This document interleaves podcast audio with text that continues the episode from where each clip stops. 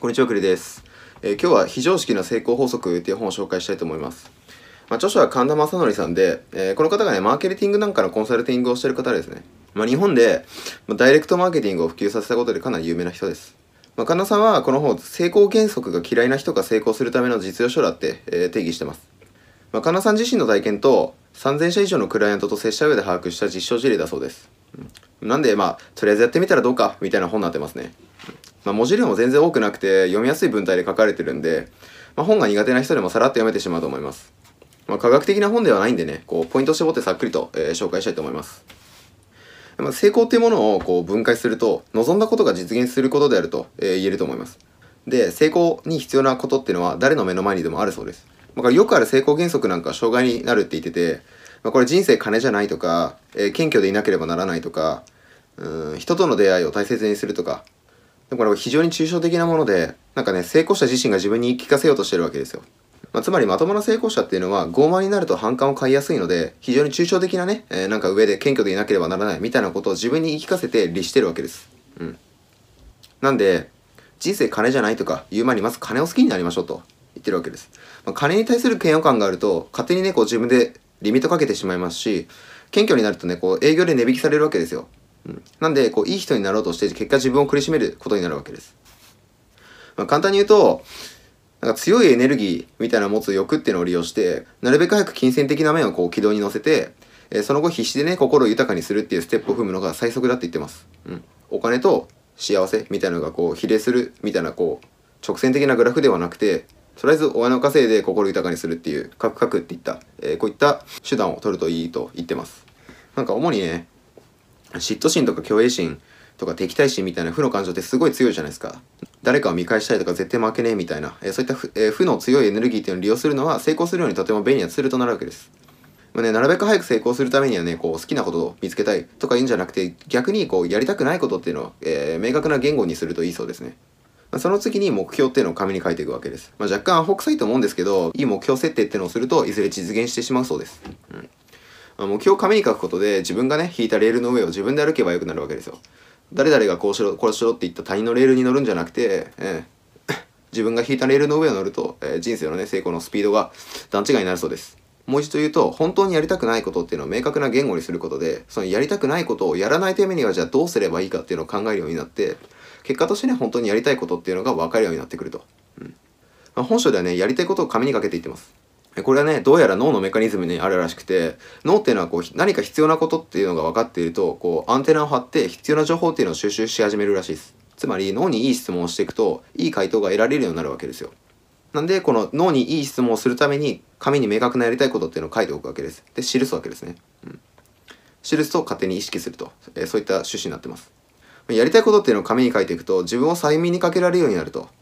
まあ、自分はこういう人間でこういうことをやりたいんだよみたいな具合です。自己催眠かけるとこう不安っていうのがねこう減少して目標に向かうために進むことができるわけです。自分はこうすごい人間なんだみたいに思ってればわざわざ不安になる必要もないってことですね。なんで先ほど書いた目標リストっていう紙をこう毎日眺めたりとか追加するなどしてこう繰り返すとなお良いそうです。毎日僕はこんなことがしたい僕はこんなことがしたいみたいな感じで、えーぼやーっと眺めてやりたいことが見つかったら、えーその紙に書いておくと、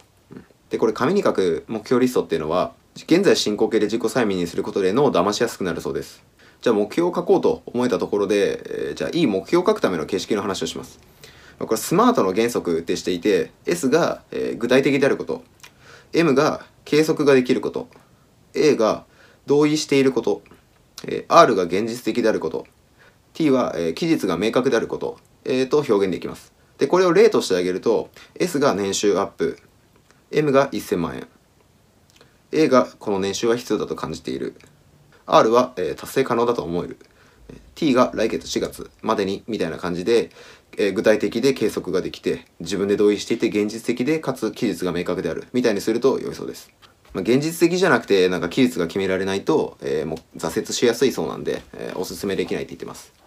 そうですよね、えーなんか実現しそうもないことをいつできるのかわからないことっていう目標を書いたとしても全然やる気起きないと思うんで現実的で期日が定められることっていう目標を書くのがすごい重要ですまこうした現実的なね目標っていうのを達成できるように小さなことでもまずは行動して行動し続けることで習慣にしていくわけですえ神田さんは小さな行動を起こすために適当にそれっぽい、うん、肩書きをつけることをお勧めしてますまあ、これでね、なんか表に公表するものじゃないんで、なんか自分の中で留めておけばいいわけですよ。こうね、自分で留めておくだけの、なんか適当な肩書きっていうのをつけると、なんか自己催眠をかけやすくなるって言ってますね。まあ、例として八百屋さんを挙げると、八百屋さんは自分を安い野菜を売っている、えー、商売だと考えてしまうと、安く安くみたいなアピールしかできないわけですが、例えばこれを季節の食物を提供することで、家族の絆と健康を促進するスーパープロモーターみたいな感じですげえかっこいい名前にしてみるとなんかそれにねこう合うような顧客に向けて様々な切り口で商材を、えー、増やすことができるわけです。他ねこうセルフイメージを作るためになんか普段の自分の服装を変えるっていうのも、えー、おすすめしてますね。目標っていうのをこう作って目標ね脳にプログラミングして、えー、セルフイメージでバージョンアップした次っていうのは大量の情報を得る段階です。センスっていうのは情報に比例するってことが完成工学で明らかになっているようで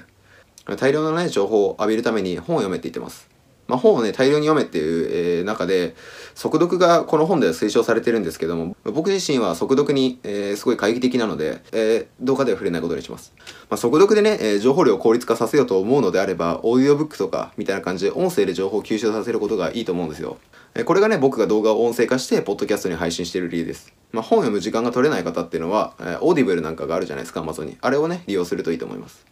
まあ、他にも成功したいのであれば成功している人と関わることをお勧めします。まあ、そうですよね。深刻そうな、えー、顔をして嘆いている人と明るく何でもやったれやみたいな顔をしている人だったら後者の方が絶対いいわけです。